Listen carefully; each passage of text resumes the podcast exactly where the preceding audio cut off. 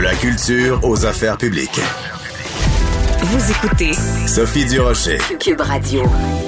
À la mi-juillet cette année, il y a un ancien professeur de 77 ans qui a plaidé coupable au palais de justice de Longueuil d'accusations de contact sexuel d'attentat à la pudeur pour des gestes qui auraient été commis entre 1974 et 2001 sur des mineurs. Parmi les victimes de ce professeur qui, bon, c'est ironique quand même, le gars, il était professeur de morale. Parmi ces victimes, il y a Dominique Théberge, un monsieur courageux qui a accepté de nous parler aujourd'hui. Monsieur Théberge, bonjour. Bonjour. Monsieur Théberge, euh, pourquoi, quand euh, ma collègue Florence Lamoureux euh, vous a appelé pour vous demander de, de venir parler aujourd'hui, pourquoi vous avez dit oui? Pourquoi c'est important pour vous de parler aujourd'hui de ce qui vous est arrivé? C'est extrêmement important pour moi d'en parler pour pouvoir donner un message. Un message que oui, des fois, même si notre système de justice n'est pas parfait, il y a des causes qu'on est capable de se rendre au bout puis qu'il y une sentence pour les pédophiles et des agresseurs. Donc peut-être de pousser des gens, ou pas peut-être pas les pousser, mais d'encourager les gens à dénoncer et faire les mêmes gestes. Hmm. Racontez-nous ce qui vous est arrivé, Monsieur Théberge. Ça s'est passé en quelle année? Qu'est-ce qui s'est passé exactement?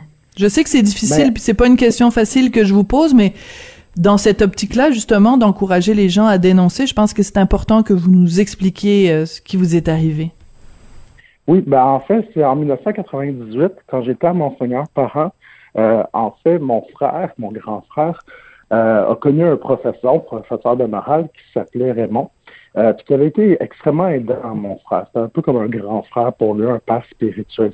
Moi, j'étais avec beaucoup de problèmes dans ma vie à ce moment-là, euh, des problèmes d'estime de moi, puis tout ça. J'étais fragile. Puis Vous aviez quel âge à ce moment-là? Vous aviez quel j'avais âge? 14 ans. D'accord. 14 ans. Euh, et là, dans le fond, euh, j'ai été le voir, puis lui, il ben, vu ma, ma, ma détresse que j'avais à ce moment-là. Et ben, au, lieu d'aider, comme il a aidé mon frère, ben, il m'a abusé. Euh, en fait, ça a duré sur trois ans. C'est surtout la manipulation psychologique. Parce qu'en fait, selon moi, tout le monde peut devenir victime. Il suffit juste qu'on soit euh, blessé un jour dans notre vie, puis qu'une mauvaise personne arrive à ce moment-là, qui profite de cette faille-là. Donc il a, euh, il vous a abusé, agressé donc pendant trois ans. Vous dites euh, psychologique, mais il y a eu aussi des cas de, contact sexuel ou d'a- d'attentat à la pudeur? Oui, oui, tout à fait. Quand je dis psychologique, c'est qu'il il- il nous emmène à avoir des contacts sexuels avec de la manipulation psychologique. Mais c'est même arrivé chez lui. Il m'avait invité à venir chez lui à Chambly.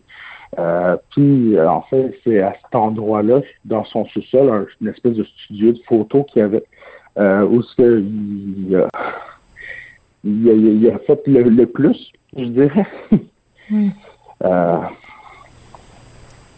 Qu'est-ce qui a fait Ouais. qu'un jour, Monsieur Théberge, puis je comprends que c'est pas facile pour vous de revivre ça, mais qu'est-ce qui a fait qu'un jour vous vous avez dit, euh, je vais dénoncer ce monsieur-là? Euh, ben, en fait, pour mon côté personnel, euh, ben, j'ai été en contact avec ses fils. C'était des amis à moi. C'est devenu des amis à moi.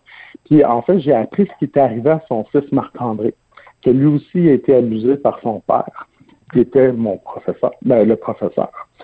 Et quand j'ai appris qu'il commençait à avoir les mêmes comportements envers ses petits-fils, euh, qui, qui, ben là, tout d'un coup, moi, c'est venu me chercher. Je me suis dit, non, non, non, faut que ça arrête maintenant. Faut que, faut que ce prédateur-là soit euh, arrêté parce qu'il va continuer toute sa vie puis il va faire d'autres victimes comme moi. Donc, c'est ce qui m'a poussé l'urgence de vouloir dénoncer pour que la roue s'arrête. Ouais, pour qu'on mette euh, qu'on mette fin à, ça, parce qu'en effet, il a, il a il a pu par la suite euh, faire d'autres victimes. Vous avez assisté donc au procès? Oui, oui, j'étais là. euh, En fait, il y a eu le 14 juillet où il a plaidé coupable de tous ses chefs d'accusation. Et hier, c'était la sentence. Alors ra- ra- racontez-nous pour ceux qui le savent pas, à quoi euh, Pierre Raymond Perron a été euh, condamné? Euh, il a été condamné à 30 mois de prison, ben, de pénitencier. Euh, ouais, moins les jours qui étaient déjà en prévention. donc, c'est 30 mois moins 41 jours. Est-ce que c'est suffisant pour vous? c'est Disons que le système de justice, euh, il n'est pas parfait, comme je disais un peu au début. Euh, oui, euh, on veut peut-être un peu plus, mais en même temps, le processus judiciaire, vu qu'il a plaidé coupable, ça nous a empêché de faire l'enquête préliminaire puis le mhm. procès. Donc, on n'a pas eu à demander aux victimes de s'étaler sur la place publique puis de se faire attaquer par un, avocat de la défense. Puis le fait d'avoir été protégé de tout ça, je pense que ça vaut, euh, ça vaut quelque chose. Donc, oui, je suis content, dans le fond, tout simplement qu'il a été arrêté puis il sera plus jamais actif sur, pour, continuer d'agresser. Oui, parce que c'est important. L'objectif est fait. Oui, je comprends. C'est-à-dire que c'est important d'expliquer d'expliquer aux gens quand euh, un accusé euh, plaide coupable, ben évidemment ça ne va pas à procès. Donc quand je disais vous avez assisté au procès, je voulais dire vous avez assisté euh, au, au processus au processus judiciaire. Mais donc et ce que ça fait quand quelqu'un plaide coupable, c'est que ça ça ça ça fait en sorte que justement les les présumées victimes n'ont pas à euh, subir euh, tout, euh, de, de, devoir raconter à nouveau leur histoire, d'être confrontés dans un contre-interrogatoire par les avocats de la défense. Donc, en échange de ça, en échange d'un plaidoyer de, de culpabilité, la couronne en accord avec la défense, demande une peine réduite. Ce qui est arrivé dans le cas de, de Pierre-Raymond euh, Perron, parce que c'était une, demande conjointe de la défense et de la couronne, mais en même temps, euh, Dominique, je vous pose la question, est-ce que euh, cette punition-là euh, est proportionnelle à la peine qu'il a causée et au dommage et à la souffrance qu'il a causée? Ah, je dirais que ça sera jamais proportionnel, effectivement. Euh, moi, j'ai eu dix ans de maladie mentale ou de, de tentative de suicide ou de ne de, de, pas être capable de prendre ma vie en main, sentiment d'infériorité, et j'en passe. Euh, dix ans de maladie mentale contre deux ans de, de pénitencier, on voit facilement en calcul que c'est pas équitable. Euh, mais en même temps, non, c'est pas équitable. Ouais. Monsieur Théberge, j'aime beaucoup vous entendre euh, parler. Euh, vous riez souvent en racontant ça. Est-ce que vous riez parce que c'est pour euh, vous empêcher de pleurer ou c'est parce que vous avez fait un tel travail sur vous-même qu'aujourd'hui vous êtes capable d'avoir du recul par rapport à la situation? J'ai fait un immense travail sur moi-même, apprendre à m'aimer. Euh, j'ai écrit un livre euh, sur ce qui s'est passé, en fait, 394 pages. J'ai envoyé ça aux maisons d'édition. Je suis toujours en attente. Euh, je suis marié avec un homme fantastique. J'ai une mm. belle carrière. Quelque part, j'ai réussi à reprendre ma vie en main. En fait, c'est aussi ce que je déplore. C'est une chance que j'ai ma vie en main et que ça va bien. Parce que si j'étais magané, probablement que j'aurais pas été capable de passer à travers le, processus judiciaire. Parce qu'il est extrêmement difficile, cette procédure judiciaire-là. C'est un peu pour ça que je salue immensément euh, ce que Véronique Yvon fait comme travail présentement pour pouvoir emmener le nouveau système judiciaire euh, spécifique pour les agressions sexuelles. Parce que ça, on en a besoin. C'est pas facile. Oui, alors ça c'est important de le mentionner. Donc Véronique Yvon, avec d'autres euh, évidemment, a euh, participé à cette commission où on a, on s'est penché sur toutes ces, questions-là. Où une des recommandations c'était la création d'un tribunal spécialisé. On sait que pas plus tard que la semaine dernière, le ministre de la Justice Simon Jolin Barrette a annoncé que cet automne il y aurait un projet pilote de tribunal spécialisé en violence conjugale et en agression sexuelle. Euh, qu'est-ce qui a été le plus difficile pour vous, Monsieur Théberge, dans ce processus-là? Et puis qu'est-ce que vous aimeriez qu'il soit changé avec un tribunal spécialisé? Euh, c'est l'accompagnement. En fait, on se sent souvent extrêmement seul, isolé. Euh, régulièrement, moi puis d'autres victimes, même si on pouvait pas se parler, on, on réussit à communiquer en disant Hey, on, on abandonne-tu parce que pourquoi on fait tout ça? C'est lourd, c'est difficile, ça a des impacts sur nos vies euh, dans tous les jours. Euh, j'ai perdu des amis, j'ai perdu une carrière, ben, j'ai perdu de ma job. il, y a, un impact, puis il n'y a pas ce soutien-là. avoir ce soutien-là de plus, ça aurait tout changé. Qu'est-ce que vous auriez aimé? Qu'est-ce que vous auriez aimé? Parce que bon, il faut expliquer encore une fois, je m'excuse, là, j'interviens avec des, des, petits détails euh, euh, de, de, droit, mais je trouve que c'est important. C'est qu'en fait, pour maintenir euh, la, la entre guillemets la pureté de la preuve, il faut pas que les victimes présumées communiquent entre elles parce que sinon la défense va dire bon ben c'est un complot, ils se sont mis ensemble pour s'entendre sur les versions. Donc c'est important qu'il y ait pas de contact euh, euh, sur le fond en tout cas entre les présumées victimes pour préserver le droit de l'accusé à avoir une défense euh, pleine et entière. Mais mais il y a eu des moments donc où vous étiez euh, euh, sur le bord de d'abandonner, de, de, dire ben ben je continue plus parce que c'est trop difficile. Exact, exact. Euh, en fait, il y a deux des victimes que personnellement j'ai jamais connues. Il y en a un que les agressions se sont passées dix ans avant que je sois né. Puis je l'ai rencontré pour la première fois hier au palais de justice. Lui, il, a, il a encore l'interdiction de, de, de, pouvoir euh, diffuser son nom ou quoi que ce soit. Euh, mais il nous racontait son histoire. Pour, pour la première fois, je l'ai devant mes yeux.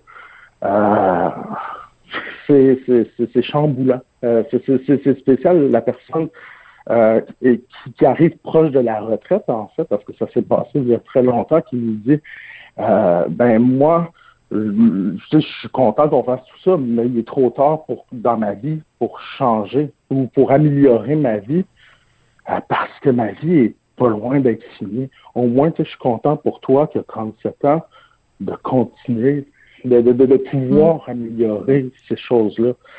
Je pense que j'ai changé un peu le sujet, mais euh, Non, mais c'est bon, c'est bon, Monsieur Temèche, que vous racontiez ça, parce que je pense qu'il y a, euh, on ne dira jamais assez à quel point ces agressions-là brisent des vies. Ça brise des individus, ça brise des vies. Il y a, il y a, il y a, c'est extrêmement difficile de se reconstruire après une agression comme celle-là. Non, au contraire, c'est très important que vous nous racontiez ça, parce qu'en plus, vous l'aviez jamais rencontré, ce, ce, ce monsieur-là, cette autre victime-là. Non, je l'avais jamais rencontré. Euh, ben, puis j'avais ma mère qui était présente aussi hier au palais de justice. Elle, elle a été extrêmement touchée par Steven, qui est une autre victime qui a fait lever le, la confidentialité parce que euh, elle a même écrit une carte à Steven pour pouvoir communiquer avec elle. Elle a été extrêmement émue et touchée, même si son propre fils fait partie de, des victimes, mais de, de pouvoir connaître les autres euh, puis de mm. voir la tristesse ou la, difficulté qu'on a eue, toutes les quatre, c'est comme quelque chose qu'on partage tout ensemble. Juste d'un regard, on est capable de voir toute la souffrance qu'on a eue, de réussir à se rendre où ce qu'on est aujourd'hui. Parlons de votre maman, justement. À quel moment vous l'avez dit à votre mère que vous aviez été agressé par euh, ce monsieur-là? Je vais répéter son nom, hein, parce que c'est important. Pierre Raymond Perron. À quel moment votre mère a su que ce qui vous est arrivé? Euh, je, l'ai dit à ma mère euh, seulement au moment où j'ai fait la plainte à la police. Euh, parce que pendant très longtemps, ben, il fallait le cacher. Faut, je ne pouvais pas en parler. Pour moi, c'était plus simple de me dire, ben non, j'étais consentant. J'avais 14 ans, mais j'étais consentant, c'est de ma faute. J'aurais peut-être pas dû aller aussi souvent dans son local. quand on est ou quand on a été victime, euh, on se met beaucoup de culpabilité sur les mm. épaules, il faut cacher cette honte-là. Il faut la cacher le plus profond possible. Mais il faut pas faire ça. Faut, faut pas faire ça. J'aurais dû le dire à ma mère depuis bien plus longtemps. Euh, mais c'est un peu comme le syndrome de la grenouille dans l'eau chaude. on n'en parle pas au début parce qu'on veut pas affecter notre mère, puis on n'en parle pas plus tard parce qu'il se passe tel événement dans nos vies, puis finalement on n'en parle jamais parce que ben c'est jamais le bon moment d'en parler ou à un moment donné, ben, ça fait trop longtemps, donc pourquoi on en parlerait si ça n'existe plus, c'est plus dans notre vie? Mais ben non, faut en parler parce que cette personne-là va continuer d'agresser des gens si on ne l'arrête pas. C'est pour hmm. ça que j'aurais dû le faire avant. C'est pour. En fait, dès que j'ai su qu'il y avait d'autres victimes, puis que Marc-André a su qu'il y avait d'autres victimes, euh, parce qu'il y en a beaucoup qui n'ont pas été au travail du procédure judiciaire. Il y a des gens de Chambly, il y en a des dizaines qui se sont fait agresser, mais à cause des délais de prescription ou plein de choses comme ça, ils n'ont pas pu aller au bout du processus. Il y en a qui sont extrêmement frustrés de ne pas avoir pu embarquer mm. dans le train avec nous. Mais quand on a appris qu'eux existaient, ben là, il faut qu'on fasse de quoi? Il faut qu'on arrête ça. Si on l'avait appris, moi, si je l'avais appris à, à 20 ans, que, que, que, qu'il avait agressé d'autres mondes, je l'aurais probablement fait. Mais écoutez, je veux absolument pas que vous vous sentiez coupable de pas l'avoir fait avant. Vous l'avez fait, c'est ça qui est important, Dominique. Et surtout, je veux vous remercier parce que c'est pas évident euh, de faire ce que vous faites, donc de, de témoigner à visage découvert. Dominique Théberge, ben, je, je, mentionne en passant, hein, vous êtes propriétaire du restaurant La Croisée des Chemins à Chambly, et donc euh, si on a envie d'aller euh, vous donner une bonne tape dans le dos, vous prendre dans nos bras pour vous euh, vous vous consoler, puis vous féliciter aussi d'avoir réussi à à travers cette épreuve-là. Les gens pourront le faire euh, à Chambly. Vous avez vaincu le monstre, Dominique. Dites-vous ça ce soir en vous couchant. Vous avez vaincu le monstre. Vous avez bien fait et justice sera rendue. Merci beaucoup d'être venu nous parler aujourd'hui. Merci, ça me touche au plus profond de mon cœur. Merci beaucoup. Dominique Terberge, donc, qui est une des nombreuses victimes de cet horrible personnage, un ancien professeur de 77 ans, donc euh, condamné à 30 mois de prison pour avoir agressé des dizaines de jeunes entre 1974 et 2001, une histoire sordide.